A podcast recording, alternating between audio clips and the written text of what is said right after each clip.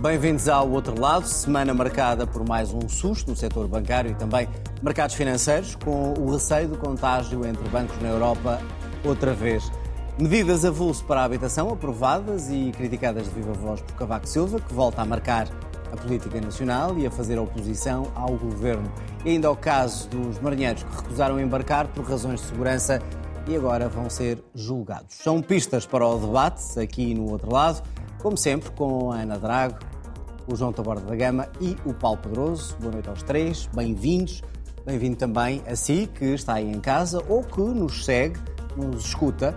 Uh, o programa também já está em podcast, como sabe, nas plataformas habituais e também na RTP Play.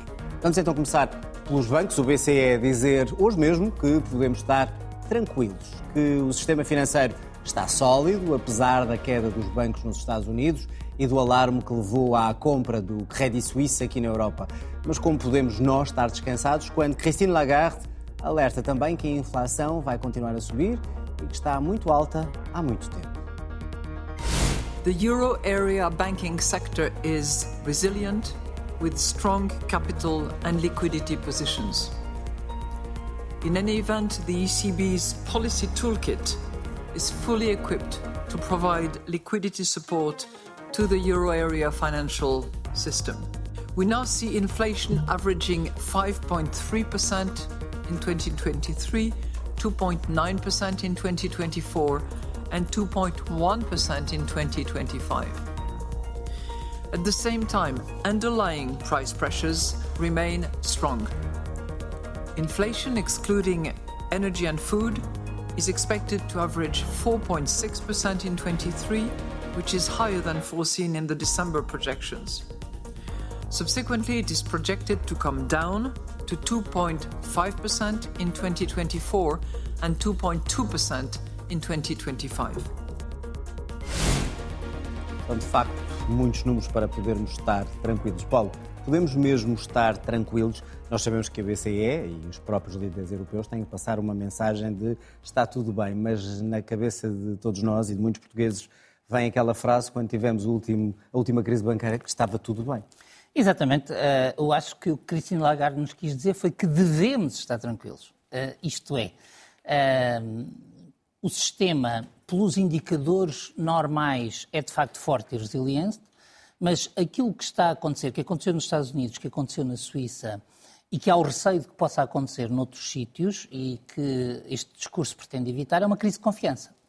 Uh, e em caso de crise de confiança, uh, todo este discurso vale muito pouco.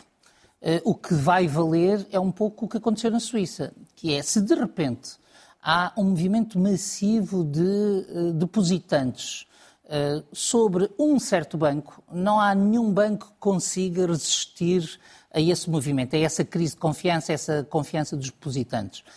Aí o que depende é como é que funciona o sistema de resiliência. E na Suíça, há um elemento negativo nesta, nisto que aconteceu, que é que nesta compra forçada uh, pelo banco concorrente foram, uh, foram prejudicados, ou seja, na resolução perderam valor não só os acionistas, mas também os detentores de obrigações. E o Banco Central Europeu e a Autoridade de Supervisão Bancária Europeia estão preocupados com esta, digamos, com isto e sentiram hoje necessidade de dizer que as obrigações serão também protegidas na, na Europa. Em todo caso, vale a pena refletir é sobre porque é que isto nos está a acontecer. Não, e a ideia de que temos, temos agora uh, regras mais apertadas Temos. e que vão impedir que aconteçam coisas como nos Estados Unidos. Sabemos que a legislação aí foi facilitada e, portanto, Temos regras que vão fácil. tornar muito mais difícil do que é nos Estados Unidos. Uh, mas, repito, o que aconteceu com, com o Credit Suisse não é possível de ser impedido, só de ser resolvido. E, portanto, quando uh, há um alerta que leva a que os grandes depositantes retirem o dinheiro do banco, não há nenhum banco do mundo que tenha liquidez para pagar todos os depósitos. Uh, os, os, bons bancos andam para aí com uma liquidez de 15% a 20% dos depósitos. agora, porquê é que há uma crise de confiança que eu acho que vale a pena refletir? e acho que este discurso de Cristina Lagarde teve esse elemento de prudência que alguns não esperavam. Porque basicamente é o aumento das taxas de juro que leva a que estejamos todos mais pessimistas sobre a evolução das economias, sobre a evolução das dívidas. Mas que o BCE e... insiste é necessário. Ora bem, Senão BCE... não baixamos a inflação. Mas o BCE hoje mostrou que está apanhado pela primeira vez entre dois fogos. Porque até aqui, desde que o Banco, desde que a Reserva Federal Americana começou a subir as taxas de juro, o BCE teve um discurso de ir atrás deles até que a inflação chegasse a 2%. Hoje, acabámos de ouvir que Christine Lagarde faz quase um lamento do não vamos conseguir chegar lá. Uh, e, portanto... Mas também não parece... vamos baixar. Uh, não, mas o que acontece é que, uh, muito provavelmente, ela está a preparar-nos para querer continuar a subir as taxas de juro, mas ter receio que isso provoque uma crise de confiança que afeta a banca. e, portanto, nessa impossibilidade, com os mecanismos que conhecemos, isso significa que temos de estar preparados para uma inflação mais longa de algum modo, pode ser uma boa notícia para a banca, mas uma má notícia para, para o, o, poder de compra e para os governos. Eh, porque, por exemplo, o governo português eh, fez acordos num pressuposto de um controle muito mais rápido da inflação do que aquele que Christine Lagarde Já vamos olhar para a perspectiva nacional. Primeiro, uma primeira ronda convosco, João. Uh, a ideia de que uh, estamos mais protegidos e que o contágio não chega a Portugal. Estas palavras chegam para um, tranquilizar uh, quem tem possibilidade de ajudar numa crise de um banco qualquer? Ajudar no sentido de não tenho confiança, vou levantar o dinheiro? Bom, quando se vê o Crédito Suíça, ao fim de quase 200 anos de história, a, ser, a sair do mapa em dois dias, não se pode falar de grande confiança nos mercados. Pode não haver desconfiança. Também já não era novo. Haver... Já há muito tempo que os rumores vinham sobre a já situação havia rumores, Já havia rumores, o balanço tinha, tinha diminuído nos últimos anos para metade, mas, mas quer dizer, não, não, não, até por isso não, não apresenta eh, confiança. Tinha sido um banco que não tinha precisado de ajuda eh, na crise financeira. Se calhar devia ter precisado, vamos agora perceber, mas não, não percebeu, ao contrário da, não precisou, ou não recorreu, ao contrário da UBS, eh, que agora o adquire.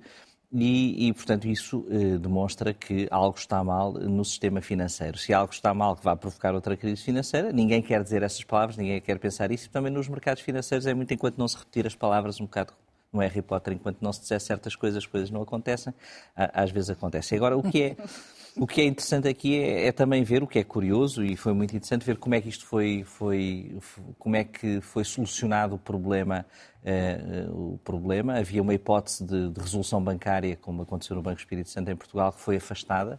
Uh, Achou-se que isso teria sido para o sistema financeiro mundial eh, trágico e, portanto, houve, eh, segundo começa a aparecer na imprensa, houve um telefonema do Ministro das Finanças suíço a dizer eh, o, que é que é, o que é que o Credit Suisse tinha que fazer, que tinha que fazer uma declaração eh, à imprensa e que eh, tinha que ser adquirido pelo, pela UBS e que não era uma opção. E em três dias, ou num fim de semana, eh, tudo... Isso dá-nos mais confiança nos políticos a resolver o problema de, não são de uma crise políticos, sistémica bancária? Não, eh, são políticos, era o regulador e o Banco Central, ou seja, a, a, ou o triunvirato, digamos, financeiro da, da, Suíça. Eh, esta fusão já se falava há muito, fazia sentido por razões comerciais, portanto foi também uma oportunidade de a fazer.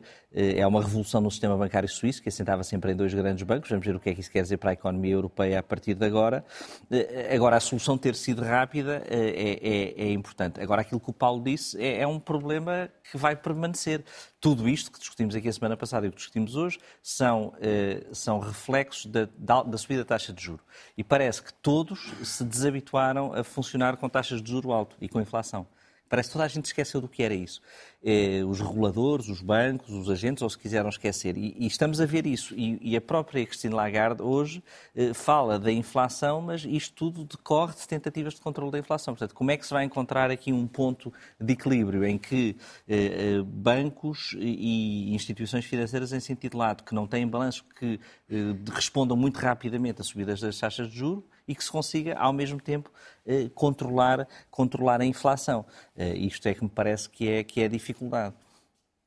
Uh, Ana, até que ponto é que aqueles que hoje dizem que parece que não aprenderam nada, os banqueiros, parece que os reguladores também não aprenderam nada, pode-se dizer isso ou isto é inevitável perante a situação que o mundo atravessa? Uma guerra, a inflação, uh, pós-pandemia, etc. Ou estamos a assistir a uma repetição de algo que já vimos?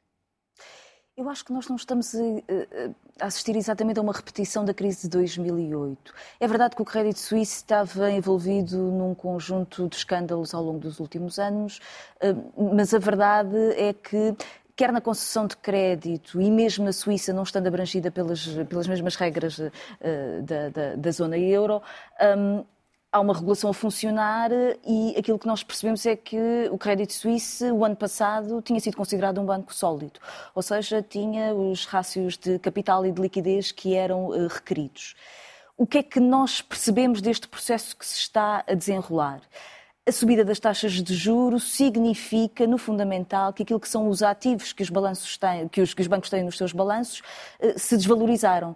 Se há um momento em que, por uma situação de incerteza, há uma corrida aos depósitos ou há uma dificuldade de renovar eh, investimentos por parte de um banco, como aconteceu nos Estados Unidos, e os bancos têm que vender parte dos seus ativos para fazer frente eh, a uma necessidade de liquidez, esses ativos perderam valor e, portanto, o banco perde valor. Bom, isto acontece em toda a banca. Toda a banca tem um conjunto de ativos que foram considerados sólidos, nomeadamente títulos eh, de, de dívida pública, obrigações eh, eh, do Tesouro, que são considerados ativos ditos sólidos. O problema é que eles se desvalorizaram com a subida das taxas de juro.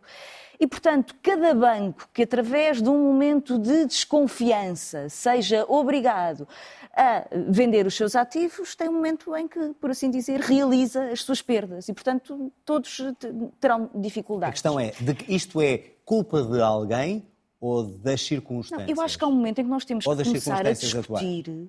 se o instrumento da política monetária é verdadeiramente o instrumento certo para reduzir a inflação. Uh, acho que há uma frase conhecida do Volcker que dizia a política monetária uh, opera pelo meio uh, das falências. E, portanto, é preciso perceber que a subida das taxas de juro é um mecanismo de criar uma crise ou uma contração da economia. Não há maneira de. É isto que pretende, não é uma outra coisa.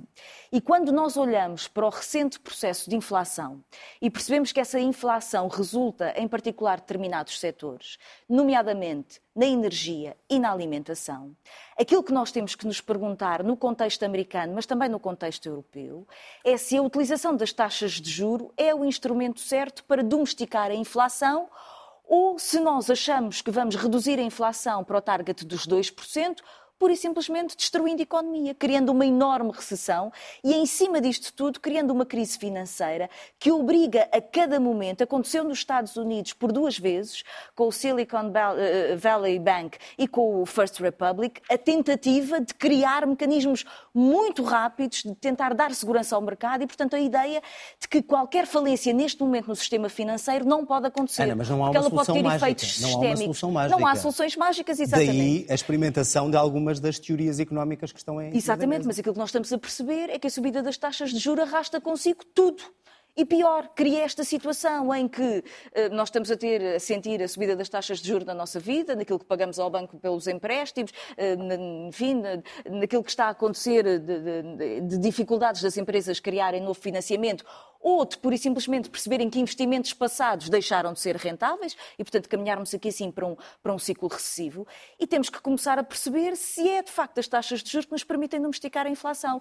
E eu acho que este é um momento de começar a discutir. É possível criar aqui outros instrumentos, outros instrumentos que atuem pelo sistema financeiro, uma forma de regulação de concessão de crédito, de forma a que os investimentos que são feitos não sejam especulativos, termos instrumentos de investimento que permitam no setor da energia e na alimentação ter uma redução dos preços que permitam puxar para baixo a inflação. Mas isso é o que nós vimos todos os governos à procura desta, desta resposta. Não, não, estamos não todos estão, centrados e não estão a conseguir. no, no martelo, se calhar não na, na, loja de vidros que está a esmagar tudo. Vamos, vamos uh, queria pegar, Paulo, naquilo que, que há pouco estava aqui a ser dito, uh, ou seja, que efeitos tem tudo isto, ou poderá ter tudo isto, em Portugal, que é isso que nos interessa agora concretamente, uh, num governo que fez a sua política, o seu programa de governo eh, baseado em algumas premissas que agora estão a sair erradas. Ou seja, com a subida da inflação, uh, com a subida das taxas de juro, com esta ameaça da crise financeira, é possível aquilo que está planeado em Portugal avançar ou o Governo vai ter grandes problemas? Uh, pode não ter grandes problemas, mas não pode avançar da forma como foi previsto.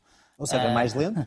Ou mais lento. Ou, eu penso que, em primeiro lugar, há aqui uma questão. Vamos ver do lado otimista, para começar. Eh, se a não redução da inflação se dever a uma não contração do crescimento económico tão rápido como se esperava, há até uma oportunidade, eh, porque dependendo de Portugal muito das exportações, isto pode querer dizer uma coisa simples, como o mercado alemão não se fecha tanto como estávamos à espera que se fechasse. E, portanto, há aqui uma oportunidade de exportar, há uma oportunidade de ter crescimento económico, de ter eh, receitas, ter receitas fiscais, eh, de ter atividade nas empresas. Portanto, eu penso que o primeiro lado de uma política do Banco Central Europeu mais prudente em matéria de taxas de juro é uh, o de libertar para algum crescimento económico. Agora, tem uma consequência do outro lado, que é se a inflação não desce uh, porque não se consegue regular os preços energéticos, porque não se consegue conter uh, a inflação num, num, conjunto de produtos uh, fundamentais, tem que haver na política de rendimentos a capacidade de o acomodar. O governo português tem sido muito prudente nessa matéria. Em primeiro lugar, até aconselhado pelo Banco, pelo Banco de Portugal, criou a ideia de que esta inflação era temporária. E esta é a primeira coisa que tem que ser mudada. Com o que Cristina Lagarde acabou de dizer e admitindo que o que ela acabou de dizer é um cenário otimista, nós temos que nos preparar para uma inflação prolongada até e 2025. Que é que deveria o Governo fazer? Por exemplo, vai ter que, no mínimo, uh, vai ter que ter uh, sucessivas ondas de apoios, uh, digamos, de apoios pontuais a grupos desfavorecidos aquilo que fez em outubro ou novembro, se calhar multiplicado por 3 ou por 4. Se não quiser mudar de política, porque senão vai ter uma pressão da degradação das condições de vida insustentável, do agravamento da pobreza, do, do, do agravamento uh, das condições sociais, que depois vão tornar difícil governar. No mínimo isto. Uh, obviamente que podemos pensar em outras alternativas, que é uma alteração na política de distribuição, algo como pensar os salários do próximo ano, uh, revendo o acordo que celebrou com os parceiros sociais para implicar uh, um aumento do, seja, do ponto de vista aumento, dos salários. Pode lançar... Menos aumento? Me, não, mais aumento. Mais aumento. Mais aumento. Mais A questão aumento. é como é que ele vai conseguir não, isso, repare, o problema do aumento aqui é que pensa-se que aumentar os salários é negativo porque aumenta a inflação. É a teoria da espiral da inflação. Mas se a inflação não estiver no consumo, mas estiver uh, noutro sítio, o, o, consumo não vai afetar a inflação. Portanto, agora é preciso ter essa análise. Aquilo que nós vimos neste ano é que não foi o consumo que afetou a inflação. Mas depois, já agora só, uma outra coisa. Não deste tema hoje. Uma última coisa que se pode fazer é olhar para a fiscalidade. Eh, eu não acredito nas teorias do IVA a 0%, mas não acho que a fiscalidade seja um instrumento sobre o qual não se deva falar. Eh, e, portanto, eh, Estamos a falar aqui para as pessoas entenderem. Podemos estar a falar em atualização dos escalões de IRS, podemos estar a falar em... Atualização, leia-se baixar impostos. Baixar, impostos, baixar os, escalões, os impostos sobre o rendimento é uma forma de aumentar o rendimento líquido das famílias sem mexer nos salários, porque no momento em que a inflação aumenta as receitas do Estado, isso é passível de ser feito.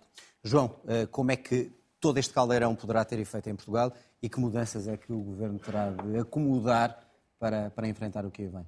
Bom, o poder dos governos para combater a inflação só é forte nas palavras da oposição, que acha ou que explora isso, não é? Porque, infelizmente, não é. Soubesse o governo resolver o problema da inflação, era a primeira coisa que resolvia logo. Depois o aeroporto, mas primeiro a inflação. Não é? E, portanto, são duas coisas que não sabe resolver. Não podendo resolver. Não podendo resolver, pode mitigar. E mitigar é ajudar as pessoas a lidar com a inflação, ajudá-las em termos psicológicos e em termos reais. Em termos psicológicos, num discurso de apoio e de, e de cuidado, e em termos reais. Discurso ou apoio não, de facto? Ou seja, tem que haver uma preocupação uh, semântica e depois tem que haver uma preocupação no bolso das pessoas e tem que ser essa conjugação, tem que bater certo, não pode ser só uma coisa nem só outra. E é isso que tem de fazer.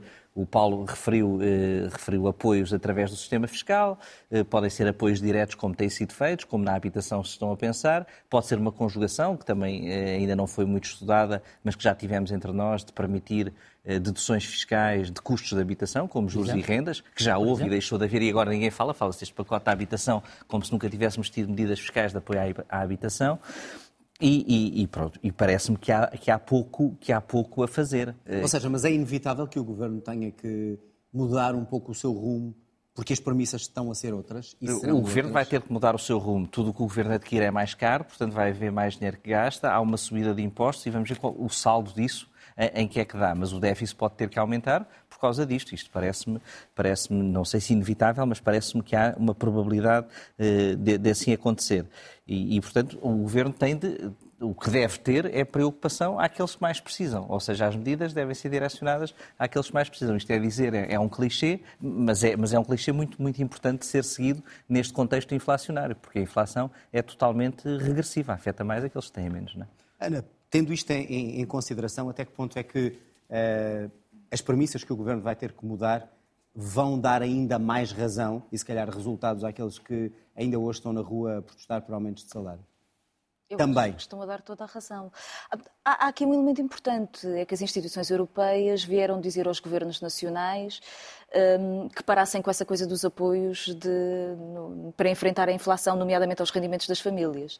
E em Portugal, Fernando Medina muito rapidamente respondeu a dizer, com certeza, nós vamos já retirar esses, esses apoios. E, portanto, toda a argumentação que o governo fez até agora, que era uma inflação temporária e que por isso dava apoios específicos, agora, terra, exatamente, cai por terra, e, e, não se vê apoios no futuro, uma vez que Fernando Medina terá dito que por aqui não, não escusam de ficar preocupados com essa coisa dos apoios, aquilo que aumento de custos das famílias. A inflação é diferente. Pois eu espero que sim, mas eu, quer dizer, nós andamos a discutir isto o quê? há seis meses aqui e eu não acho que as medidas que devam ser tomadas tenham alterado muito. Temos de ter uma política de rendimentos que valorize os salários e, portanto, que permita às pessoas manter aquilo que é o seu poder de compra e, portanto, para não termos situações de segmentos significativos da população portuguesa que caem na pobreza ou por isso simplesmente têm que entregar a casa uh, ao banco. E temos que ter uma política de regulação do mercado, porque a coisa está a funcionar pelos dois lados. Temos uma inflação importada. dívida uh, pública e ao mesmo tempo contas certas com Bruxelas ou não? Vai ter que Nós se abdicar os, das contas certas. Há aqui os dois lados, não é? Que, por um lado, a inflação eh, significa, em sério, o aumento dos preços significa alguma receita fiscal. Depois, essa receita fiscal sai em algum tipo de apoios ou em novas formas de rendimento que esperemos que venham a ser dados como uma indicação, enfim, também para o setor privado, no que toca ao aumento de salários. Mas depois há um aspecto sobre, os, sobre o qual nós saímos beneficiados com a inflação, é que a inflação come a dívida, não é? De, vai, a, é, a, inflação é amiga do, do devedor, em certo sentido, e, portanto, para Portugal, verdadeiramente, a, a, possibilidade de manter durante uma década uma inflação, vá, digamos, na ordem dos 3%, desde que acompanhada por uma política de rendimentos, era, era se calhar uma, uma perspectiva interessante, porque nos permitia dividir, eh, reduzir a, a, dívida pública, não é? Vamos continuar a olhar para, para isso mesmo, para a inflação, para os apoios que o Governo dá e aqueles que ainda não, não deu. O Governo avançou então para já com as medidas de apoio ao crédito da habitação e nas rendas, de quem mais dificuldade tem nesta altura. Medidas que não chegam eh, quando os preços dos alimentos continuam a subir, sem se saber afinal qual, quais vão ser as medidas tomadas para esta situação, que é cada vez mais insuportável, quase diariamente. Perante isto tudo, Cavaco Silva vai fazer oposição ao governo PS apontar o dedo a este governo e acaba, acaba ele, Cavaco Silva, por marcar alguma da política nacional outra vez. Como o historial do governo nos últimos sete anos não é positivo em matéria de cumprimento de promessas feitas, o novo programa de habitação sofre do problema de credibilidade próprio das políticas do atual executivo. Temos aqui um bom exemplo. A crítica é feita a um programa que mobiliza património devoluto há décadas para responder às famílias. Portanto, eu diria, eh, vamos falar da, da concretização do programa e perceber se as críticas são justas ou não. O Primeiro Direito é um programa, podemos falar de fracasso, eu diria, o Primeiro, o primeiro Direito é um programa fundamental, estrutural, uh, para as políticas de habitação. Pega no PER, que foi um bom exemplo, e não apenas o universaliza a todo o território, como universaliza as necessidades. Por isso, eu, da mesma forma considero que o PER não foi um fracasso e foi fundamental, considero que o primeiro direito é muito importante, é estrutural e as críticas que lhe são devidas, se forem construtivas para melhorar, melhorar o programa, são sempre bem-vindas. Quando são críticas que não correspondem àquela que é a realidade, eu diria que mais do que responder às críticas, evidenciamos aquela que é a realidade e a concretização do direito fundamental no terreno. Muito bem, está lançado então uh, o tema. Sei que vocês querem falar de Cavaco Silva, mas já lá vamos. João, uh, começando pelas medidas que o Governo agora anunciou uh, de todo este pacote, são as medidas mais urgentes, são louváveis, pergunto eu, e porque não vêm mais medidas? Nem, pelo que acabámos de ouvir, nem sequer eram necessárias as medidas do Governo. Está tudo bem na habitação, está tudo bem na habitação, estão a ser feitas isso. as Está coisas. tão bem como estava em Está tudo 2003. bem, ou seja, não, nem, nem percebo porque é que o governo, o próprio governo, está a tomar medidas. É, bom, eh, voltando à realidade, eh, acho que as medidas que foram anunciadas são importantes, são positivas, eh, atuam onde é preciso atuar, ou seja, nas pessoas que têm maior carência e com taxas de esforço presumivelmente maiores, são medidas de curto prazo ou de, de prazo limitado e, e, atuam nos dois lados, atuam nos, nos, empréstimos e nas rendas. E, portanto, isso parece-me eh, parece que são medidas de, de emergência, chamemos assim, de emergência de apoio às famílias. Não resolvem o problema da habitação, resolvem os problemas que as famílias têm com a habitação, que são coisas, dentro do mesmo conceito, eh, diferentes. E, portanto, parece-me parece positivo. E até que ponto é que estas medidas, sem medidas eh, que são reclamadas há, há, há bastante tempo, sobre os alimentos uh, têm o efeito que, que, devem ter. Isto é, por um lado, as pessoas têm muito gasto com a renda da casa e com os empréstimos, por outro lado, têm com os alimentos. Só ajudam neste, a dos alimentos continuam a tardar.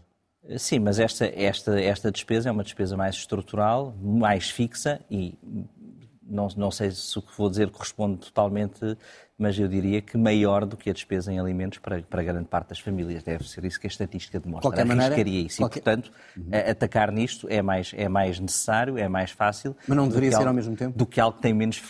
Não parece, do que algo que tem menos fixidez e, e, que, e que, vai flutuar e que vai eh, claramente tender para uma, para uma diminuição. Ana, estas medidas eh, obviamente não chegam, mas eh, conseguem algo uh, de imediato ou em, não sendo inseridas num contexto maior que tem os alimentos e outras medidas da habitação, acabam por ter um efeito mais reduzido? Eu acho que no fundamental elas aparecem aqui como um apoio de emergência, ou seja, uma dificuldade imensa das pessoas dentro do orçamento que têm fazer face às despesas de habitação. E, portanto, nesse sentido, como resposta de emergência, parecem fundamentais e acertadas. Agora, sustentadas no longo prazo, quase como uma única medida, ou esperando que outras medidas deste pacote venham a ter eventualmente efeitos que permitam alargar a oferta e reduzir preços, é que eu acho que nós temos que discutir isto com mais atenção. Ou seja, acho que neste pacote alargado das medidas de habitação há coisas boas, há inícios de conversa que têm que ser, se calhar, aprofundados, nomeadamente no que toca à regulação do valor das rendas, que deve ser mais trabalhado, é muito limitado agora o que começa, mas é um sinal importante. O primeiro direito é um elemento absolutamente fundamental de uma política estruturada de futuro. Se calhar é insuficiente, mas é absolutamente determinante demora tempo a arrancar porque o processo de construção de habitação e de resposta habitacional pública demora sempre tempo a arrancar, a construção é mesmo assim, mas se for feito é um marco nas políticas de habitação na história democrática portuguesa. Eu acho é que há aqui várias coisas que nós temos que ir discutindo com algum cuidado. A questão é se poderia ir mais além, mais depressa o governo nestas medidas e não nestas duas medidas que para alguns dos que necessitavam diziam que é quase como é o, um penso. É, é, é o é que eu digo. Como, um como medida de emergência de apoio àquilo que as pessoas estão a sentir neste momento, acho que é absolutamente fundamental ter uma medida que está constantemente a alimentar preços especulativos, que é o que significa, ou seja, pegar no dinheiro dos contribuintes e, em certo sentido, ir alimentando a sustentação de preços de mercado, é que eu acho que a prazo tem que ser pensado. E, portanto, tem que haver aqui um equilíbrio sobre o que é que significa também este tipo de apoios. E eu acho que o elemento da regulação das rendas, que é trabalhar sobre a redução das rentabilidades no campo da habitação, não há outra maneira de o dizer, é um debate difícil em Portugal, mas eu acho que tem que ser tido com a profundidade que ele exige. Paulo, poderia ou o Governo deveria ter ido mais além do que estas duas medidas, mesmo sem ter ainda a possibilidade de todo o pacote de habitação? Eu penso que o Governo, eh, nesta matéria, tem uma grande vantagem sobre os últimos 30 anos. É que tem uma estratégia com dimensões de curto, de médio e de longo prazo. Evidentemente, depois podemos eh, achar se é credível ou não.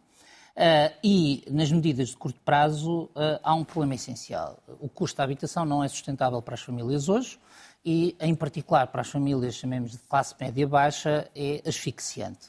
Uh, e estas medidas são extremamente positivas nesse domínio. Eu talvez lhes acrescentasse outras. O João há um bocadinho falava da que tem a ver com, digamos, com as questões fiscais, que eu julgo que vai ser mais tarde ou mais cedo necessária face ao endividamento bancário. Uh, e custa-me acreditar que não esteja nas medidas previstas. Uh, não era uma medida de emergência? Do meu ponto de ser? vista, é uma medida necessária, só compreendo que não esteja a ser lançada Estamos agora. Estamos a falar de que medida em concreto porque, no fundo, é considerar os custos para os custos com as prestações como redução de, de, como redução de impostos. No fundo, é fazer repercutir uma parte do que eu gasta mais uh, em habitação, em casa de habitação própria, na redução do meu imposto sobre rendimento, coisa que tivemos no passado, que deixámos de ter no momento em que as despesas com habitação desceram por força da descida da taxa de juro e que me parece que seja necessário. Mas o problema estrutural, nós nunca resolveremos este problema se não conseguirmos aumentar a oferta. Uh, e aqui eu mas sei que aí é, é longo, médio prazo. E eu sei que aqui não é para, para comentar ainda o professor Cavaco Silva, mas, mas é assim. Mas é assim, nós, não foi este governo que deixou de aumentar a oferta em 2015. O problema é que desde meados dos anos 80, ou seja, desde o primeiro governo de Cavaco Silva, que deixou de haver política de habitação. Uh, e, portanto, uh, sem prejuízo todo o mérito ao Programa Especial de Realojamento, que aliás foi muito pressionado por uma presidência aberta de Mário Soares nas, uh, nas áreas metropolitanas, onde mostrou ao país um país que o próprio país não conhecia nas barracas, nós continuamos a ser completamente anémicos. E, Mas nada foi feito nesses últimos 30 anos? Foi feito muitíssimo nem nos governos pouco. Cavaco Silva? Nem nos governos Cavaco Silva, nem nos governos socialistas. Aqui vamos todos por igual. o que acontece é que houve um mito Portanto, há uma grande confiança que agora é que é. Não, aquela... se há ou não confiança, logo veremos. Mas o, o que há, foi importante. Há, o que há é um mito de que, com exceção das pessoas muito pobres, o mercado, com o um mínimo de regulação, fixa preços que são sustentáveis. Ora, primeiro, não temos experiência na Europa de nenhum país onde isso tenha sido assim. E mesmo para ajudar o mercado a funcionar, é importante que haja um mercado público que, no fundo, permita ao Estado uh, ajudar a determinar os preços. Não quer dizer que nós vamos para um parque habitacional público de 20% do parque habitacional, como na Suécia. Uh, mas se hoje temos só 2%, e uma parte destes 2% tem a ver com o efeito do PER, uh, isso quer dizer que nós temos, o Estado é absolutamente incapaz de ser um player, se quisermos chamar-lhe assim, na fixação dos preços. E isso uh, não atira as pessoas para as periferias, está a atirar as pessoas para uma situação de habitação degradada, inclusive nas periferias. Vamos então, Cavaco Silva. João, uh, críticas de Cavaco Silva nesta altura. Ele tem razão nas críticas que faz ao governo, ou seja, na falta de confiança e nas críticas que faz em concreto a este plano de habitação? Por comparação com aquilo que aconteceu quando ele era governante? várias coisas sobre essa cerimónia. É, aquilo que Cavaco Silva disse, eh, já quase toda a gente tinha dito. É, a principal mensagem do seu discurso é que tem dúvidas que o governo finalmente tem dúvidas faça é que tenha sucesso com dúvidas é naquilo é uma notícia que, naquilo que pôs nos powerpoints e que depois passou a lei. Isso toda a gente tem dúvidas. Então porquê é que teve essa, essa repercussão? Eh, porque é Cavaco Silva. E sempre que Cavaco Silva fala, como vamos ver daqui a poucos minutos, irrita muita gente, diga o que disser. Não, ele quis irritar.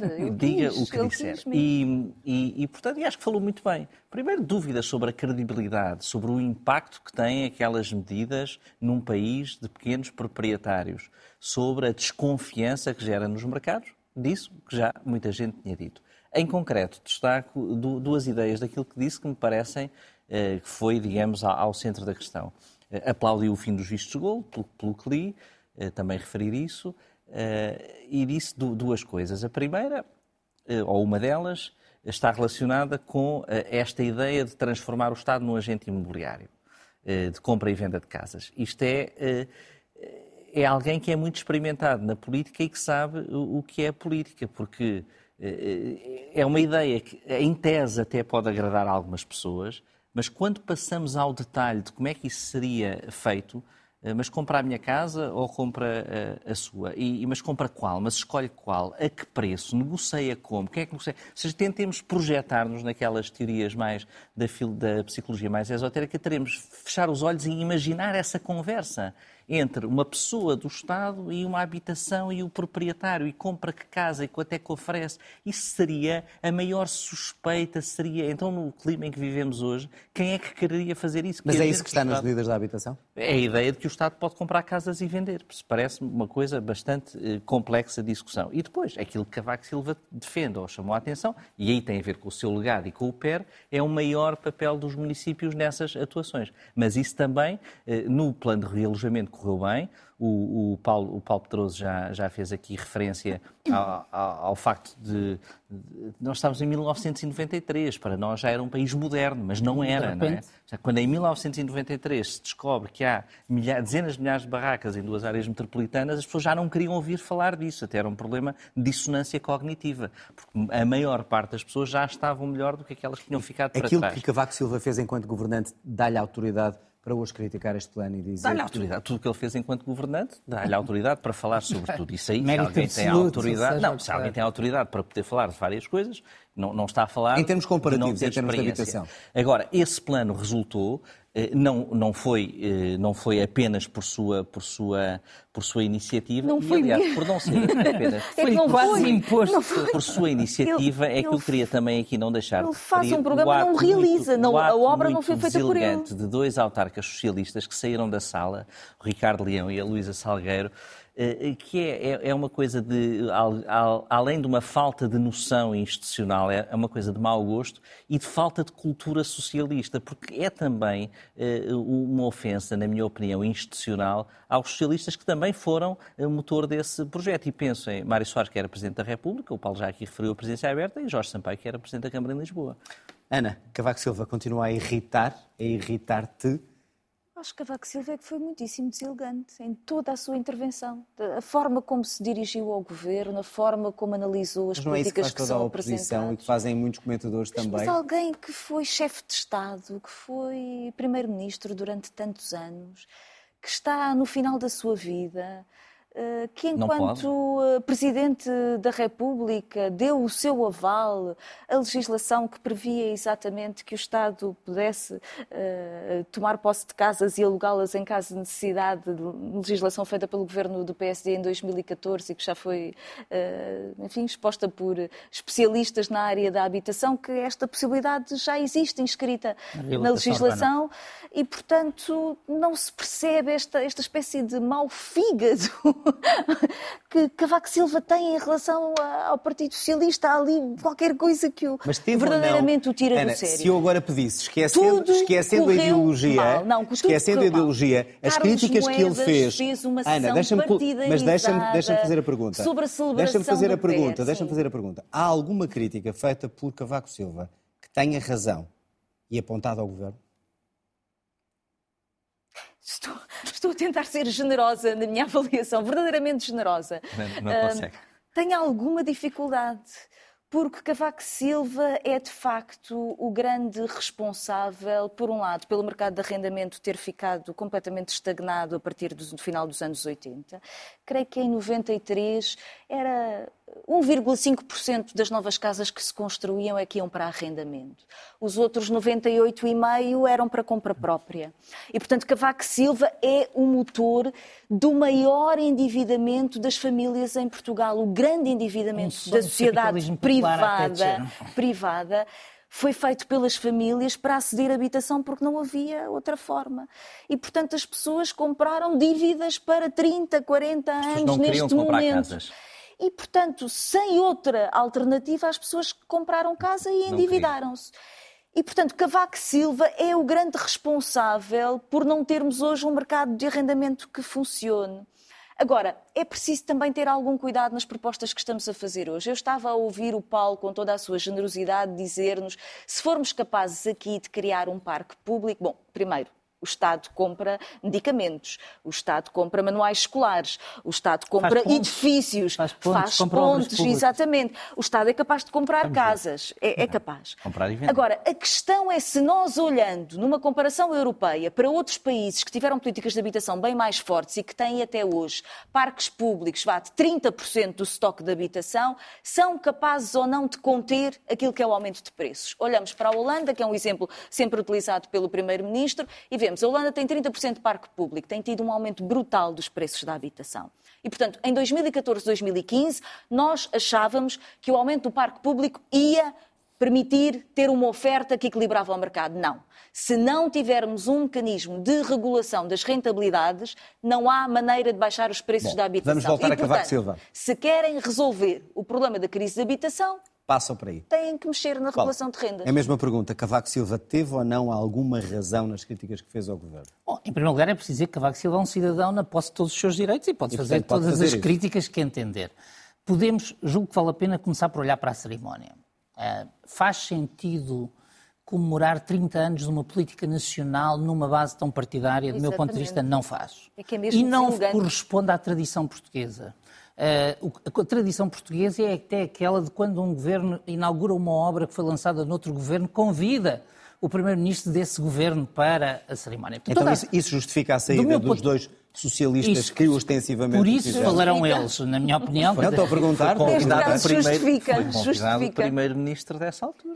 Justifica. do meu ponto de vista, a cerimónia é uma cerimónia com uma intencionalidade de combate político que é legítimo, legitimíssimo, não, não, não estou a pôr em causa, mas co- coloca todo o tema. Ah, e, portanto, Cavaco Silva escolheu eh, inovar. Não é a primeira vez, mas Cavaco Silva também inovou no modo como se é ex-presidente em Portugal. Ah, e, portanto, claramente, Cavaco Silva detesta este governo, não perde uma ocasião para, para o dizer, e detesta este primeiro-ministro. Ah, portanto, aliás, Cavaco Silva faz com frequência crítica, que é uma crítica pessoal que está para além da crítica do desempenho. Dito isso, pergunto, havia alguma crítica dele que fizesse sentido? Às medidas concretas do governo? Repare, eh, começando pela mais importante, não. Eh, Porque aquilo que ele chama marxismo ignorante entra na lei promulgada pelo Presidente Cavaco Silva. E, portanto, em 2014, no contexto da Lei de Reabilitação Urbana, com os Ela perigosos de marxistas. Pedro Passos Coelho... É a política de solos, bases da política de solos. Seja, repara, eh, nada aqui acontece. Evidentemente que há uma diferença fundamental, porque agora estamos a falar de arrendamento forçado em obras em que o Governo não interviu. Eu não, não vou esconder isso. Mas esta palavra é uma palavra usada para procurar colar ao discurso que o PSD vem fazendo sobre, sobre este tema. Portanto, foi uma ajuda ao PSD. Ah, isso, isso, é, concluir. isso é indiscutível, foi uma ajuda ao PSD, ou até talvez diria foi uma ajuda a Montenegro. Ah, e, portanto, dentro das guerras do PSD, provavelmente isso não seja indiferente. Mas, na questão essencial, ah, Cavaco Silva, ao falar sobre habitação, ah, não pode ignorar que o- o- uma das coisas que nos traz aqui é o sonho irreal de que 100% dos portugueses podem ter habitação própria. O João dizia, os portugueses não queriam comprar. Claro que queriam. Mas há uma pergunta Não que é... deviam ter sido não, a vou dar, vou dar só um exemplo. Faz sentido que em Portugal a percentagem de pessoas de mais de 65 anos que habita em habitação própria seja o dobro da Alemanha? Somos um país assim com tão melhores condições sociais que nos permita... Mas- e isso tem uma Mas consequência. o que é que queremos? Queremos essas pessoas Não, onde? mas eu, o que eu quero, mas essa é a questão. Eu, eu estou completamente não estão- de acordo. não estão em barracas, o na que Alemanha eu não quero estão- é que as estão na pessoas. Alemanha, mas o é que na eu quero Alemanha estão pessoas- na Alemanha. Se quiseres ouvir o que eu 50% é quero, arrendamento. o que eu quero é que os portugueses tenham níveis de vida condignos e habitação digna. Exatamente. O fetiche de que tem que ser em habitação própria é algo que a mim não me diz nada. Nem, nem tem que não ser, nem tem que ser. mas Mas isso temos que discutir porque este modelo. a liberdade de Este cada um. modelo repercute-se em jovens a saírem de casa aos 31 anos, que é a nossa situação. Paulo, mas se os portugueses quiserem comprar a casa e Não, quiserem endividar se quiserem e quiserem puderem, pedir eles como não querem quiseram, que eles não, comprem não, casa não, não, este não. governo. Se quiserem e puderem, é o melhor. Se quiserem e puderem, o melhor para fizeram. todos. Não Mas reparem, mas isso tem um custo social, que é há uma geração afastada da habitação. Exatamente. E, portanto, a pergunta que se tem que fazer Então não é é. Não, a pergunta que se tem que fazer não é se os portugueses da minha geração eh, têm o direito a ter casa própria. A pergunta que se tem que fazer é assim: para quem gere politicamente? Nós aqui podemos falar das nossas preferências pessoais. Mas para quem gere politicamente, há uma pergunta que é: estamos a ser eficientes no acesso a um bem social fundamental? E a resposta é: deixámos de o ser há muito tempo. E insistir na ideia de que todos vão ter uma casa própria, todos vão escravizar a sua vida à compra da casa, prescindindo do salário, da mobilidade profissional, da pensão, é um modelo ineficiente. Bom, João, queres responder a isto? Voltaremos, obviamente, a falar sobre isso. Vamos eh, avançar para o último tema, os militares da Marinha, 13 homens que recusaram cumprir ordens por falta de condições no navio, foram hoje a tribunal, o Ministério Público cancelou as audições. Cresce, no entanto, mal-estar entre os militares por causa deste caso. O chefe do Estado-Maior da Armada não poupou críticas ao que diz ser falha grave de disciplina. A defesa dos militares diz que a atitude do Gouveia e Mel é prepotente, discriminatória. Esclarecer completamente que a Marinha não envia os nossos navios e guarnições para missões impossíveis. Nem colocamos em risco as nossas guarnições de forma fútil, ligeira, irresponsável ou mesmo ignorante. Termino, exortando-vos a colocar a mão nas vossas consciências para o ato praticado. Lamento profundamente, mas que a Marinha não pode esquecer ou perdoar atos de disciplina, sejam os cansados, desmotivados ou preocupados com outras realidades. Os 13 processos disciplinares serão muito provavelmente 13 farsas. Esse processo disciplinar está ferido de morte, porque nenhum oficial da Marinha se vai atrever a contrariar nas suas conclusões desse processo disciplinar aquilo, as conclusões que o Sr. Almirante já, já avançou.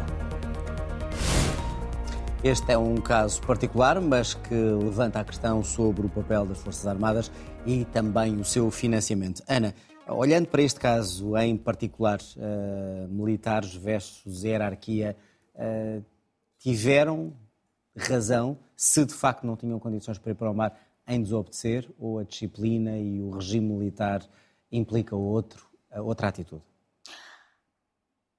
Há aqui duas coisas que eu tenho alguma dificuldade em perceber. Por um lado, temos uma lei de programação militar e um conjunto de investimentos que supostamente estão em curso. O PRR previa também um conjunto de investimentos nas Forças Armadas, e nomeadamente eh, na Marinha. Eh, a Ministra veio dizer que no que toca à defesa não há cativações e, portanto, há uma dificuldade em perceber porque é que este navio estaria com eh, avarias que oh, duas Mas mil não seria horas. deste orçamento, de... seria dos anteriores. Exatamente, Ou seja, aqui um chegámos a problema uma altura de... em que temos o material deteriorado há é que- anos, há. Exatamente, duas mil horas de atraso em relação àquilo que deveria ser o seu processo de manutenção e, portanto, aparentemente colocando riscos de segurança para a missão que ia ser efetuada. Eu não consigo perceber esta ideia de que está tudo a correr extremamente bem naquilo que é o orçamento, as, as previsões orçamentais, os gastos, os investimentos, as renovações, e afinal há um navio que aparentemente estaria mesmo em, em, em más condições. Quanto à desobediência e a- e ao tipo de atitude que estamos habituados na- nas Forças Ar- Armadas, ou seja, eh, não correr risco versus quem deu a ordem tinha razão e é para ser cumprida. Essa é, é- é a segunda questão, que é, das duas uma, ou a hierarquia que entendeu que este era o navio acertado para se fazer esta missão estava enganada e então tem que haver consequências nessa hierarquia que tomou essa mesma decisão, ou então os oficiais que eh, resolveram não obedecer eh, incorrem num ato de, eh, não sei, insubordinação, não cumprimento de ordens, e então o processo deve seguir os, os seus trâmites. Acho que é essa a questão. Paulo, uh, Gouveia Melo esteve bem ao fazer uma repreensão pública dos homens. Por um lado, há quem diga é assim que se deve eh, atuar nas Forças Armadas. Por outro lado, dizem que isto não se, não se faz com raspanete em público e que já lá vai o tempo do chicote. Não, o raspanete em público significa que Gouveia Melo entendeu que devia dizer aos portugueses que ia atuar sobre a Marinha, eh, porque se só quisesse atuar sobre a Marinha, não precisava de chamar as câmaras de televisão para televisionar o discurso que faria aos marinheiros. Pré-campanha eleitoral de Isso presidenciais. já são questões que podemos discutir, mas eu gostava de voltar à raiz do problema. Rapidamente, não temos muito tempo. No fundo, há, há coisas que sabemos e coisas que vamos saber a seguir. Há um problema sério que é, de facto, eh, inaceitável como regra. A insubordinação e a indisciplina não pode ser regra nas Forças Armadas. E esse problema, eh, digamos, tem que ser avaliado em todas as suas consequências. E depois há um segundo problema que, eh, que tem que ser avaliado com a mesma seriedade, que é quando se diz que não há condições de segurança, não há mesmo, não é por o senhor Almirante dizer que a hierarquia determinou que havia, que fica automaticamente provado de uma vez para sempre que havia. Isso tem que ser apurado. E para mim é claro que se se apurar que havia condições de segurança razoáveis e há um ato de insubordinação, isto tem que ter consequências sobre as carreiras dos militares. Se se apurar que havia condições hum, que pudessem determinar isto, isto tem que ter outra, ah, tem que ter consequências sobre a hierarquia da Marinha. Agora, há uma coisa que todos sabemos e que isto nos deve ajudar a pôr a mão na consciência, para usar a expressão do Sr. Almirante. As Forças Armadas funcionam com material degradado. Os militares são, têm o dever de ser disciplinados e têm o direito a ser tratados com dignidade e, portanto, hum, não me parece que se deva dizer com esta naturalidade que faz parte da condição militar trabalhar em contexto deteriorado. Hum, percebo o que se pretende dizer, hum, mas os militares não deixam de ser cidadãos no dia em que estão submetidos à disciplina. João, terão agido bem estes militares porque também queriam, desta maneira, chamar a atenção para a forma como trabalham e como têm que sair para o mar todos os dias? A condição militar é incompatível com o exercício de chamar a atenção para as condições como trabalham desta forma e, portanto, tem de haver consequências jurídicas para esse ato. Isso parece-me a primeira conclusão. Mesmo que esteja em risco a sua própria vida? Eh, pois, infelizmente, é isso que vamos apurar. infelizmente é isso que determina a, a condição militar e, portanto, infelizmente a resposta a isso tem de ser com honestidade, sim. Eh, depois pode-se perceber se quem colocou em, em risco a vida de alguém eh, também deve ser, mas, mas uma coisa não exclui a outra, uma mão não lava a outra aqui, é essa a, a regra. Gouveia Mel fez bem ao fazer publicamente dizer aquilo que ia fazer e, e, e dar o, o, sermão que não, deu em isso, isso temos pouco tempo, salto já para as conclusões, parece-me que não, parece-me que é um ato com alguma, pode ser interpretado, talvez não seja, talvez esteja a ser injusto, mas com alguma vaidade pessoal, algum deslumbramento mediático, até se pode achar que há ali algum oportunismo político e tudo isso, eh, num chefe de Estado, não pode ser admissível, não, pode, não é desejável. Por não enquanto pode é só de Estado-Maior. Estado-Maior. Da... Agora, eh, compare-se, por exemplo, com, com, a declaração de Ramalhianes, com a declaração de Ramalhianes numa cerimónia em Castelo Branco, disse só que ficava muito triste com o que aconteceu, mas não ia dizer nada. Portanto, é... E os portugueses, eh, com barcos a meter água, com candidaturas, protocandidaturas presidenciais lidas ao microfone, parece que recuámos aos anos 80. Não é? O, que é, o que é que se está a passar? Os portugueses não querem isso. E acho que há uma, também uma desconexão daquilo que é a vontade dos portugueses, apesar de sabermos que está a haver populismo, que as pessoas estão descontentes, mas de que há aqui algum eh, terreno fértil. E, portanto, tudo isto me parece altamente eh, eh triste.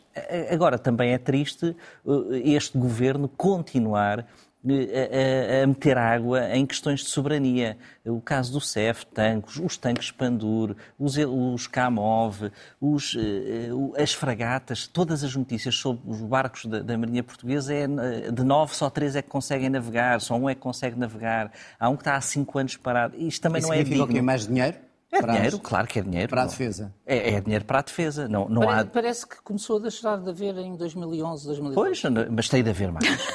não, tem de haver mais. Tem de haver mais. E Sublinhe-se noutros, noutros governos. E noutros, governos. noutros governos que, claro, que cortaram parece também o orçamento. Foi em 2013 mesmo. E, portanto, é preciso perceber também eh, porque é que ainda não foi feito nada para repor isso. E é isso que tem que se, que tem que se perceber. Mas, mas isto não justifica nem a ação, nem a conduta pública do Almirante. Vamos aguardar para saber o, o desenlace deste, deste caso. Termina aqui o outro lado. Pode rever o programa, como sempre, na RTP Play e escutar em podcast nas plataformas habituais. Tenha uma boa noite. Fique bem. Até para a semana.